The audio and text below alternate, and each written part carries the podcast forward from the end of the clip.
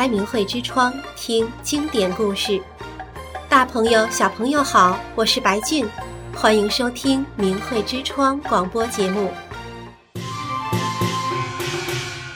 五月五过端午，划龙舟、敲大鼓，欢乐的时光总是过得特别快。一年一度热闹非凡的端午节又来了，是不是让人很期待呢？令人怀念的有美味可口的粽子、清香四溢的香包、精彩刺激的划龙舟比赛，还有各种各样的习俗与活动。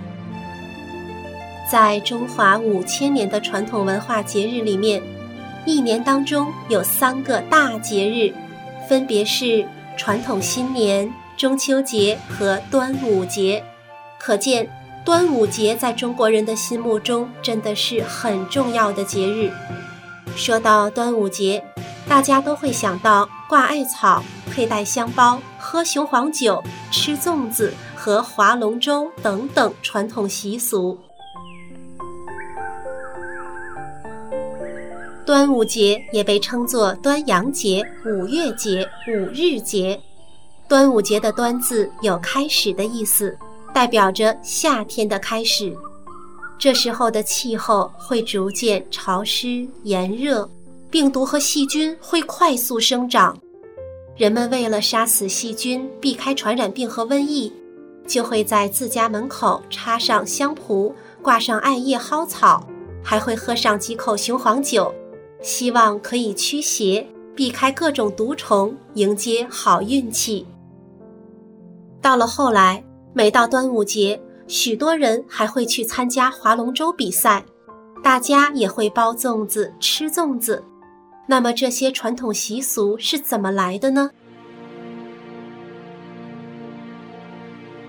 在古老的历史当中，龙这一种生物在中国人的心目中有着非常高的地位，从古时候流传到现在都没有改变过。每年端午节都有划龙舟的比赛，它的由来是什么呢？最早的时候，划龙舟是为了祈求神明的保佑，用来祭拜龙神的一种活动。到了后来，划龙舟比赛又有了另一个由来。让我们回到几千年前的战国时代，那时候有一位爱国诗人，叫做屈原。他是一名政治家，也是当时君王楚怀王的大臣。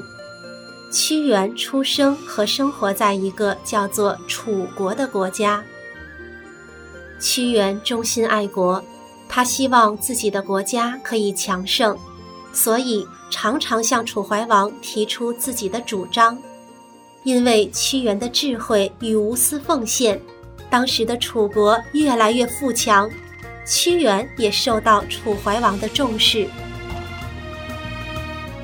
可是朝廷里面有一个官员很不喜欢屈原，他常常在楚怀王面前说屈原的坏话，还会乱传谣言。最后，楚怀王已经不愿意接受屈原的建议了，还把他流放到很偏远的地方。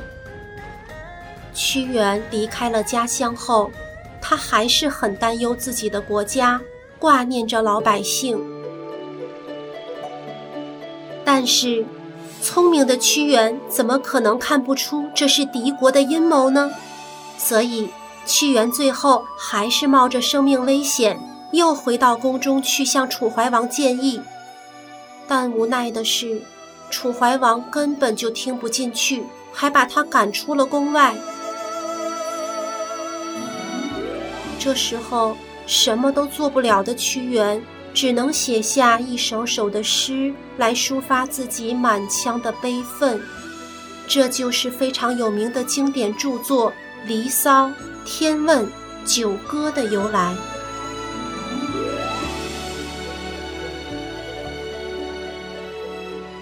再后来，楚国在与其他国家的战争中，一次又一次的打败仗。兵力也越来越弱了，最后，楚国的首都都已经被秦国攻占了。屈原听到这个消息之后，非常的伤心，感叹自己不能报效国家，只能眼睁睁看着自己的国家被侵略。于是，他在黄历五月五日端午节这一天，抱着一颗大石头，对着天空长叹一声，就跳进了大浪滚滚的汨罗江里。屈原对国家的忠贞是值得嘉许的，但是生命没了，真的就什么都没了。毕竟生命诚可贵呀。所以，江边的居民知道这件事情后，就赶紧划着小船去救屈原。可是打捞了半天，还是找不到他，只好用敲锣打鼓的方式来吓走鱼群，又用竹筒装进糯米饭。然后投到江河里面去喂饱鱼虾，希望鱼虾不要来吃屈原的身体。现今，每到端午节这一天，各地会举办热闹非凡的活动，比如一边划船一边敲锣打鼓。一开始划龙舟是为了祭祀龙神，后来增添了一份色彩，会让人怀念起品格高洁、爱国的屈原。那么，吃粽子的习俗又是怎么来的呢？说法非常多，也有传说是因为战国时代的楚国百姓担心鱼虾吃屈原的身体，所以百姓把糯米饭装进去竹筒里。现在则是变成了用竹叶来包着糯米饭，也就是我们说的包粽子。这一个习俗演变至今，因为各地的饮食习惯不同。也创造出各种口味丰富和造型多样的粽子，例如客家粽、碱水粽、甜粽、冰粽等等，是不是让人光听了就垂涎三尺呢？小朋友，忠心爱国的屈原是不是很让人佩服呢？他不忍心老百姓受苦，虽然明知君王被小人迷惑，已经不相信他了。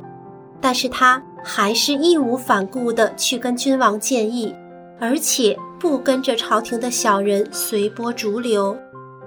不止这样，屈原还把自己的心情，把那些无法和君王说的话，还有自己的理想，都用诗文的方式写了下来。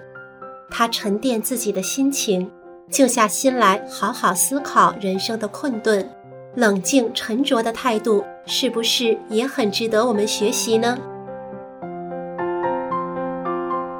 所以，我们日常生活中如果遇到一些困难，或者是和朋友的相处有了什么摩擦，不知道要跟谁倾诉时，我们也可以学习一下屈原，把心情写下来。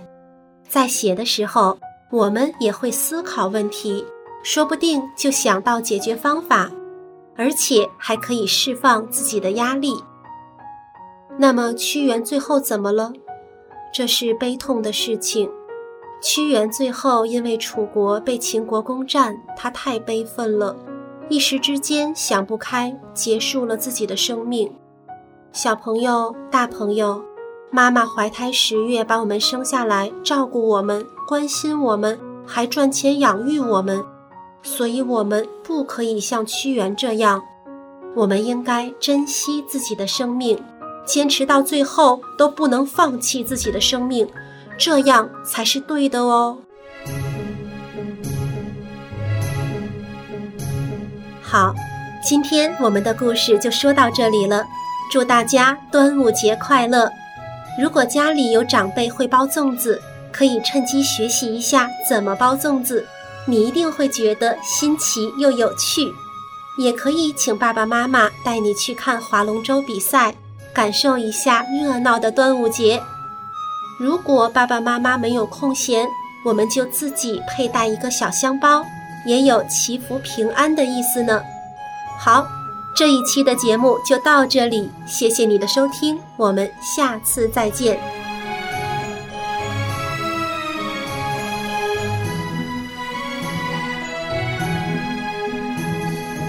订阅“明慧之窗”，充实光明与智慧。